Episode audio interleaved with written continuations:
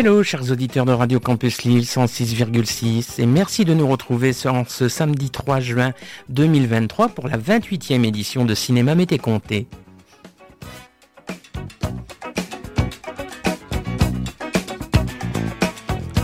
Je suis Christophe Colpart et j'aurai le plaisir de vous présenter cette émission en compagnie de Christophe Dordain et ce jusque 15h.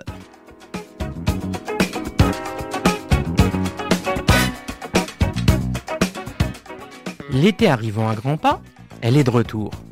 Qui donc me direz-vous? Eh bien la cinéite À la différence de celle de l'année dernière, elle sera 100% ça.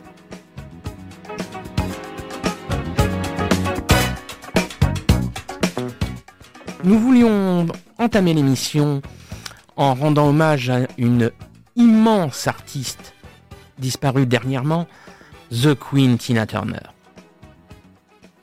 avec le morceau We Don't Need Another Hero, tiré de la bande originale de Mad Max 3.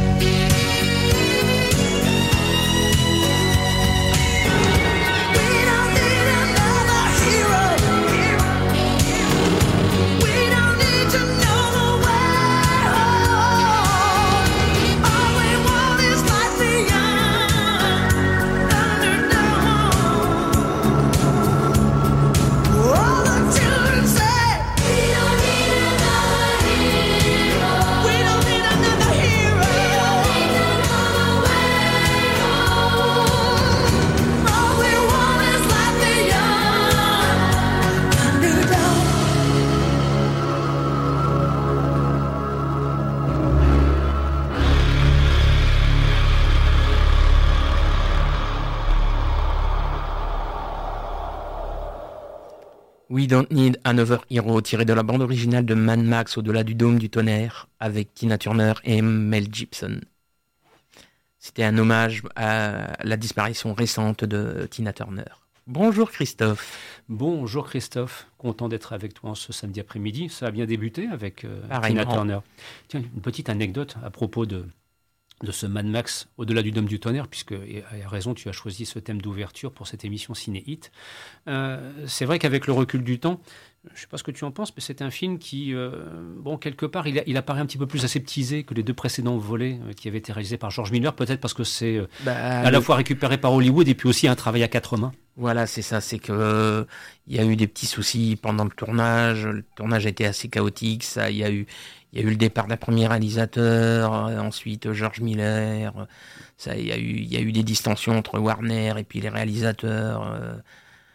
Des histoires de Final Cut, tout ça, ça donc le film est un peu souffrant pour moi. Mhm. Pas bancal, pas mauvais, mais souffrant. Et, à ce sujet, euh, puisqu'on est aussi dans l'univers musical qui est le propre de, Cinéma Mété Comté que tu présentes en, cet après-midi, euh, moi ce qui m'a toujours gêné avec ce troisième volet Mad Max, au-delà du Dôme du Tonnerre, c'est que la partie musicale soit composée par Maurice Jarre.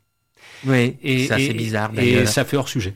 Oui, oui Par rapport aux deux partitions qu'avait composé Brian May précédemment, qui étaient très adaptées à cet univers post-apocalyptique. Le choix de Maurice Jarre, c'est comme quand je revois le Firefox de Clint Eastwood, la partition musicale de Maurice Jarre, je sais pas pourquoi, elle, elle, jure quelque part. Il y a quelque chose qui ne passe pas. C'est vrai que Maurice Jarre a fait certaines bandes originales où tu, quand tu vois son nom en générique, tu dis, hum. mais est-ce qu'il est fait pour ça? Non. Alors que et, après, tu, et après, quand tu entends la BO, tu te dis, oui, j'ai raison. Euh, il n'est pas fait pour faire cette BO là. Alors que par contre pour Witness, euh, tout ah, va bien. Pour Witness, c'est voilà, mais ça c'est son univers. Hmm. Alors Cinéite, que tu présentes donc, je le répète, en ce samedi après-midi. Hein, tu es maître d'œuvre, hein, c'est toi qui as véritablement construit l'émission. Merci, c'est gentil. Euh, bah, oui, c'est normal, et, parce que c'est juste en plus. Et alors, le premier thème que tu as voulu euh, tout de suite dégager, c'est ce qu'on appelle le film choral, mais qui est révélateur de, l'état d'esprit d'une génération qui est celle des années 80. Et donc, on va solliciter John Hughes, entre autres, oui, pour commencer. oui, pour commencer avec Breakfast Club, qui est quand même un des, un des peut-être une des plus grosses. Euh, production, réalisation de John Hughes, qui pour moi était un grand monsieur dans les années 80, qui a fait beaucoup pour le film choral et essentiellement aussi pour le teen movie. Hmm. Euh, intelligent.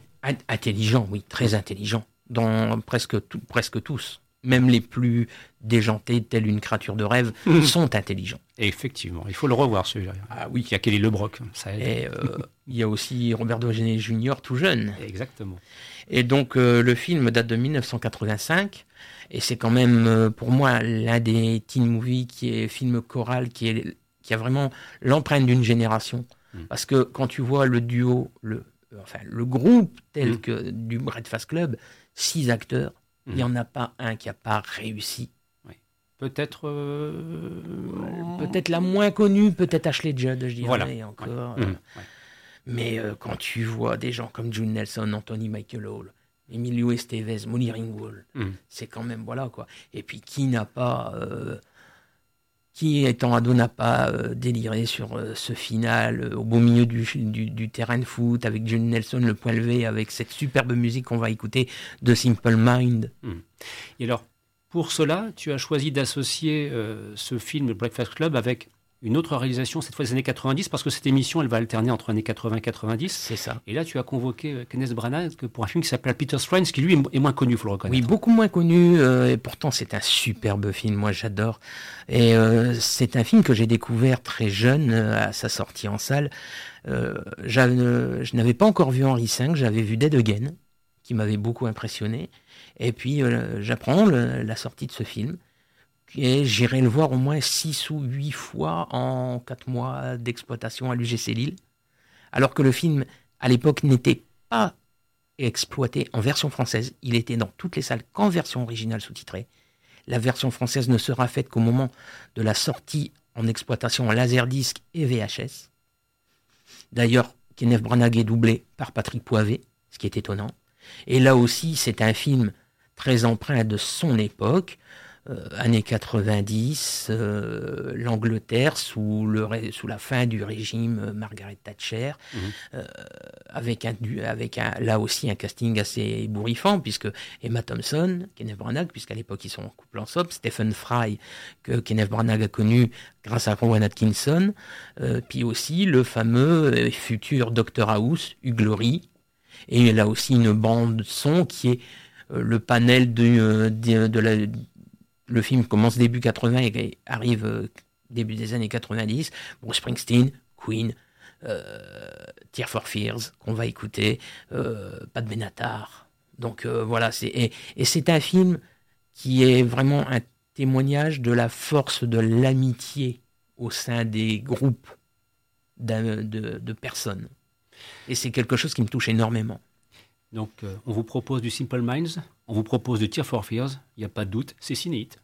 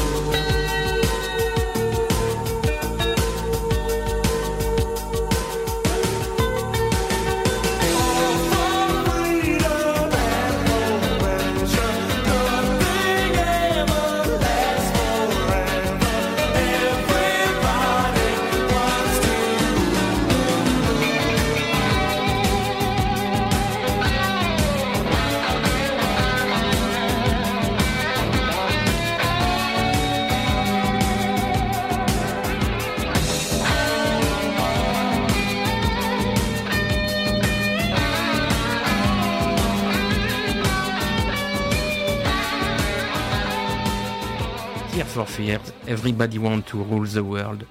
Groupe que j'ai découvert grâce à, notre cher euh, camarade, monsieur Cédric Polvord, que je salue à l'occasion. Et qu'on espère retrouver très rapidement autour de la table. Euh, j'espère aussi, d'ailleurs. Nous, maintenant, nous allons nous intéresser au film à procurement dit de danse. J'ai appelé un petit peu le paragraphe ciné dancing. Voire dirty dancing. Voilà, exactement. Flashdance, le film à 40 ans. Déjà. Déjà. Ça me rajeunit pas. Moi non plus, t'inquiète pas. c'est vieux de la vieille. Exactement, c'est un peu ça. Autour de la table, c'est un peu ça. Euh, réalisé par Adrian Lyne. Oui, Quand on voit la filmographie d'Adrian Lyne. Elle est curieuse. Hein. Elle est curieuse. Hein. Hum, c'est vrai. Quand tu vois que le monsieur fait ça, fait Mon cousin Vinny. Euh, oui. Voilà, il passe à de, genres totalement différents. Hum. Moi, je. Adrian Lyne faire du film de danse, c'est presque bizarre. Hein c'est une forme d'incongruité dans sa, dans sa filmographie, dans son parcours, et, mais c'est aussi la capacité, parce que quelque part, regarde John Badham par exemple, qu'on va tout de suite citer pour des films plutôt musclés d'action, c'est lui qui fait La Fièvre du samedi soir. La Fièvre du samedi soir, qui est un grand film. Voilà, donc euh, ça veut dire que ce sont des metteurs en scène qui sont capables de s'accaparer le, ah, genre musical, euh, et avec Flashdance, euh, c'est vrai que le, souvenir que j'en ai, c'est que c'est un film qui a vraiment marqué les esprits, je veux ah, dire, au-delà de, la chanson d'Irène Cara qu'on va entendre. Bien sûr mais c'est vraiment un film qui a profondément marqué les esprits, euh, les époques aussi, euh, enfin plutôt l'époque, les années. C'est vraiment typique des années 80. Typique des années 80. Mm. Et ce qui est encore plus bizarre, c'est quand tu apprends qu'au départ, le film devait être réalisé premièrement par David Cronenberg. Oui, alors là, là, j'avoue que. Mon Dieu. Et ensuite, ça a été proposé à Brian De Palma, mm. qu'il a refusé pour faire Scarface. Mm. Non, là, je crois que c'était pas possible. Ou alors, ça serait parti sur un chemin. ça serait parti peut-être un peu. Euh, en vrille. En vrille. Déjà, Flashdance d'Adrian Lyne, mmh. c'est un film sur la danse, mais pas uniquement. Mmh. Il y a aussi un petit peu le côté euh, social. bah, c'est un film qui. On est au début des années Reagan. C'est ça. Donc, euh, la condition ouvrière, la condition féminine. voilà. C'est un film qu'on peut regarder avec peut-être un comment dirais-je, un prisme un petit peu différent qui serait celui de notre époque. C'est exactement ça. Et d'ailleurs, le rôle au départ ne devait pas être proposé à Jennifer Bills, mhm. mais à Demi Moore. Oh, c'était pas mal. Voilà, dans, les trois dernières qui ont été euh, dans les rangs, c'était Jennifer Bills, une actrice qui n'a pas eu une carrière, euh, donc j'ai oublié le nom, et Demi Moore. Et d'ailleurs, le rôle de Michael Nouri a été auparavant proposé à Al Pacino et Al Pacino l'a refusé pour Scarface. Donc, donc euh, oui, bah, je pense que là, globalement, que ce soit De Palma ou, Pacino, ils ont bien fait. Oui, je pense. Le choix de Scarface était, et de loin, euh, le meilleur. Euh, tu as là aussi, dans la construction de l'émission, pris, donc, c'est pour ça que je, je, faisais un petit, un petit un vilain jeu de mots sur le côté Dirty Dancing, oui, c'était inévitable parce que typique des années 80, on glisse du côté de Patrick Swayze avec Dirty Dancing. Alors là, dans, le série, dans la série film emblématique encore aujourd'hui, c'est incroyable. Quoi. Le film a fait un carton euh, lors des soirées Popcorn Reborn au Megarama Arras. Mhm. Euh, il est rediffusé régulièrement euh, dans les hein. séances cultissimes, soit dans les UGC cultes ou dans les soirées cultissimes à Kinépolis. Mhm. Euh, voilà, moi c'est un film, euh, on, est, on l'a vu, vu, vu, archivé. Mm. Euh, là aussi une BO qui est à tomber mm. dans tous les sens du terme. Là on va entendre le titre de Bill Medley, Jennifer Warms. D'ailleurs Bill Medley avait été aussi très populaire aux États-Unis pour avoir fait le générique du Dernier Samaritain. Mm-hmm, c'est vrai. Voilà. Et puis, mais malgré tout, malgré ce qu'on peut, ce qui se dégage de l'ambiance du film, on peut croire que ça allait très bien entre Jennifer Grey et Patrick Swayze. Hmm. Eh ben, je vous assure que c'est totalement faux. ça a été difficile. Vous pouvez regarder le documentaire, le superbe documentaire qui est dans la, dans la très belle édition collector sortie chez ESC. Est-ce qu'il paraît, les deux ne savaient pas se voir. Le, tournage a failli partir, mais en, tsunami. Quoi. Hmm, ça fait partie de l'histoire du cinéma. mais après, après il y a ce qui reste. Et ce qui reste, c'est un film qui encore aujourd'hui, enfin, c'est le, culte qui s'est organisé autour de Dirty Dancing euh, presque 40 ans plus tard, 35 euh, ans plus tard, est, vraiment fascinant. Qui ne regarde pas Dirty Dancing au moment de la Saint-Valentin? Par exemple. Par exemple. Voilà, ce sont les deux thèmes qu'on vous propose dès maintenant d'entendre dans le cadre de Cinéite.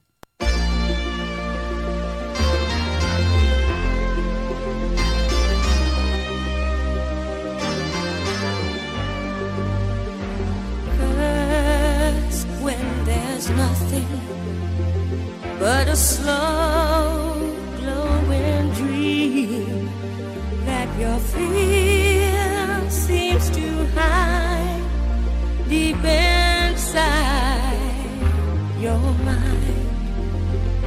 All alone, I have cried silent tears full of pride in a world steal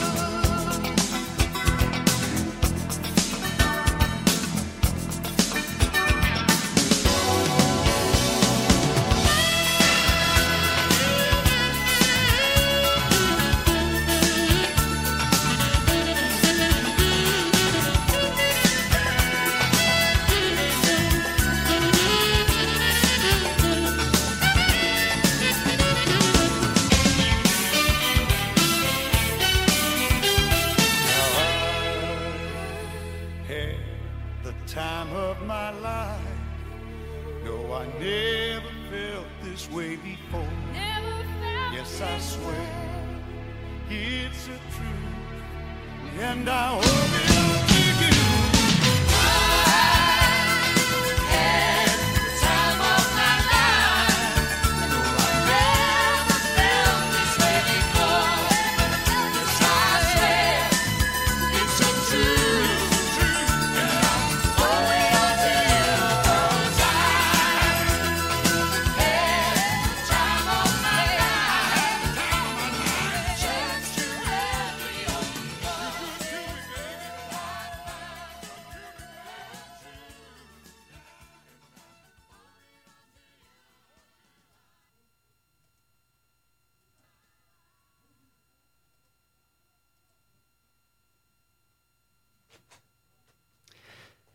bien malheureusement, euh, le petit jingle attendu, il n'a pas voulu venir. C'était pour vous permettre de dire que vous écoutez Cinéma Mété Comté sur Radio Campus Lille, fréquence 106.6 et que nous sommes ensemble jusqu'à 15h. Bon, il aura bien l'occasion de revenir une prochaine fois. Oui, et donc nous allons passer à la deuxième partie de cette Cinéhits spéciale 100% USA. Avec les polars des années 80 et 90. On commencera donc par l'un des plus connus, Bodyguard. Ouais, là c'est inévitable. Hein. ah bah, s'il y a bien un film qui est marqueur du début des années 90 et dont la BO s'est vendue à des millions et des millions d'exemplaires, c'est bien Bodyguard. Et Dieu sait, tu le sais, je te l'ai dit, hein, qu'avec Bodyguard, j'ai une relation très difficile parce que je n'aime pas Whitney Houston. Je trouve, la trouve très mauvaise actrice. Voilà. C'est dit, je vais me faire taper sur le doigt, tant pis. J'assume. Oh, non, chacun ses goûts. Écoute, moi, euh, moi c'est un film que j'aime beaucoup, même si je reconnais que bon, le réalisateur Mike Jackson n'est pas un des plus grands réalisateurs au monde. Euh, il a quand même réalisé Volcano avec Tommy Lee Jones. Certes. Qui est quand même pas. Euh, c'est pas très glorieux. Ah, vaut mieux revoir Le Pic de Dante, je pense. Dans le même genre. Oui, Donaldson a fait beaucoup mieux avec Le Pic de Dante, en effet. Bon, après, c'est un film qui a été très, très, très, très, très longtemps dans les tiroirs de la Warner. Mhm. Parce qu'au départ, le film devait être réalisé beaucoup plus tôt avec Steve McQueen à la place de Kevin Costner mhm. et à la place de Whitney Houston, Dolly Parton. Parce que Dolly Parton, c'est la véritable chanteuse et auteur de I Will Always Love You, le titre phare de la BO de Bodyguard, qui, qui d'ailleurs, elle continue de le chanter dans ses, dans ses concerts aux États-Unis. Hein c'est elle en est la elle en est la propriétaire vu que c'est elle qui a écrit les paroles et tout hein. donc euh, euh, il y a sa version et il y a la version du film chantée par Whitney Houston. Bon après c'est un peu comme Dirty Dancing. C'est un film euh, ça beau être un polar c'est clairement un truc pour la Saint-Valentin. C'est quand même voilà. Mais mais le problème, c'est qu'il y a Whitney Houston. Et comme actrice, pour toi, peut-être. Elle est pourrie, je suis désolé, moi, ça passe pas. Comme quoi, le film a quand même marqué son, son époque et beaucoup de, beaucoup de, de personnes. Mm. Quand tu vois une comédie française qui s'appelle Il était une fois, une fois mm. sur la Belgique avec François-Xavier de Maison et que Jean-Luc Couchard, qui joue le rôle d'une énergumène totalement barrée dans sa tête, connaît Bodyguard sur le bout des doigts et rêve de devenir garde du corps alors qu'il fait, allez, à tout cas 1m65 et qu'il mm. est taillé comme une épingle, ça, comme quoi le film a marqué. Ah non, mais ça, je le reconnais bien volontiers. Et alors, après, tu nous as choisi une petite curiosité. Enfin, nous, on la connaît, cette curiosité. Elle n'est pas forcément connue du grand public. C'est signé Taylor Hackford. C'est un film qui s'appelle Soleil de minuit, euh, ah bah oui. avec, euh, avec Gregory Hines avec Mikhail Baryshnikov aussi, voilà. Donc euh, c'est là c'est typique années 80 guerre froide. Hein. voilà, euh, mais là, euh, là là on n'a pas le même genre de réalisateur, on a un réalisateur de poids mm. parce que Taylor Hackford c'est quand même Officier Gentleman qui est quand même un film grand film, un très grand film et c'est un film que j'ai vu très jeune. Mm. grâce à ma maman qui était fan de, de Richard Gere. Et ce film, je l'ai avalé en long, en large et en travers. C'est quand même un monsieur qui a fait un film de trois heures qui s'appelle Les Princes de la Ville et qui est méconnu c'est magistral. Dolores Claiborne, tiré d'un roman de Stephen King avec Kathy mm. Bates. Mm. Taylor Hackford, l'avocat du diable, et Cal Pacino, qui Reeves. C'est quand même un réalisateur de poids. Hein. Et Soleil de minuit, vous pouvez le revoir, c'est un beau témoignage, une, illustration très particulière et musicale, puisque c'est le propre de, de aujourd'hui, de la guerre froide. Oui. L'amitié entre un danseur américain noir qui est plus euh, de l'école jazz qui est mm. jouée par Gregory Hines et, et presque un, un Nourieff joué par Mikhail Baryshnikov qui était un, un danseur formidable. Et puis aussi Isabella Rossellini. Exactement. Voilà, et ça, c'est voilà, chanson Lionel Richie, c'est la plus connue de la BO. Mhm. Et alors pour terminer, et là on place des années 80 aux années 90, on retrouve Basic Instinct. Basic Instinct, Paul Verhoeven, mhm. le film, euh, le polar, euh, le, thriller le plus sulfureux des années 90, qui a beaucoup fait parler à cause d'une certaine scène. Euh, là aussi, il y a eu un... les noms ont défilé pour l'obtention du rôle de Nick Curran joué par, dans le film par, euh, euh, par Michael Douglas. Mhm. Mais il y a eu Harrison Ford qui a été pressenti, il y a eu Nicolas Cage qui a été pressenti, il y a eu Tom Cruise qui a été pressenti. Mhm. Il y a voilà, il y a beaucoup de choses. Et puis oui, c'est un film qui a voilà, bah, c'est le Hollandais fou. Hein, et alors, même quand il fait des productions non hollandaises et américaines telles Basic Instinct Showgirl, il va toujours très loin alors là, le, morceau que l'on va entendre, euh, c'est pas du Jerry Goldsmith. Hein. Non, c'est pas la BO de Jerry Goldsmith, c'est le morceau qu'on entend dans la boîte de nuit. Ça s'appelle Blue, c'est par le groupe, euh, un des premiers groupes de techno house qui s'appelle La Tour. Mhm. Et là, ça, là aussi, c'est un morceau. Euh, là, on vous a mis vraiment la version radio parce que la version originale fait 8 minutes 35. Oui, on l'a un petit peu écourté. Bon, ben, préparez-vous. Cinéite, c'est reparti pour un tour et de commencer avec Bodyguard. If I should stay, I would only be in your way. So I'll go, but I know I'll think of you every step of the way.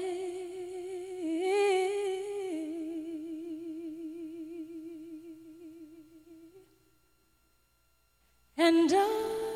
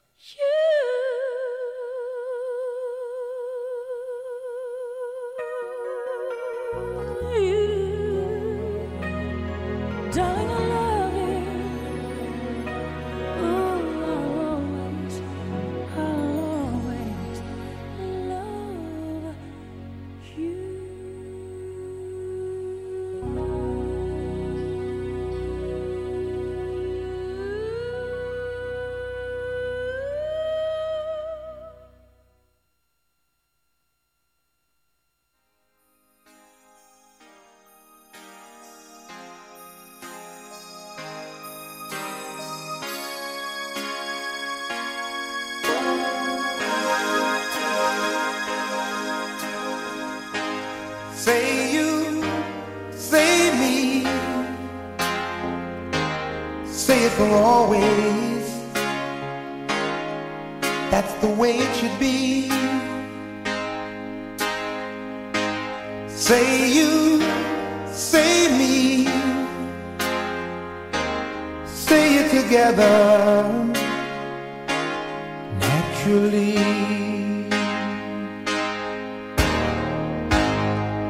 I had a dream, I had an awesome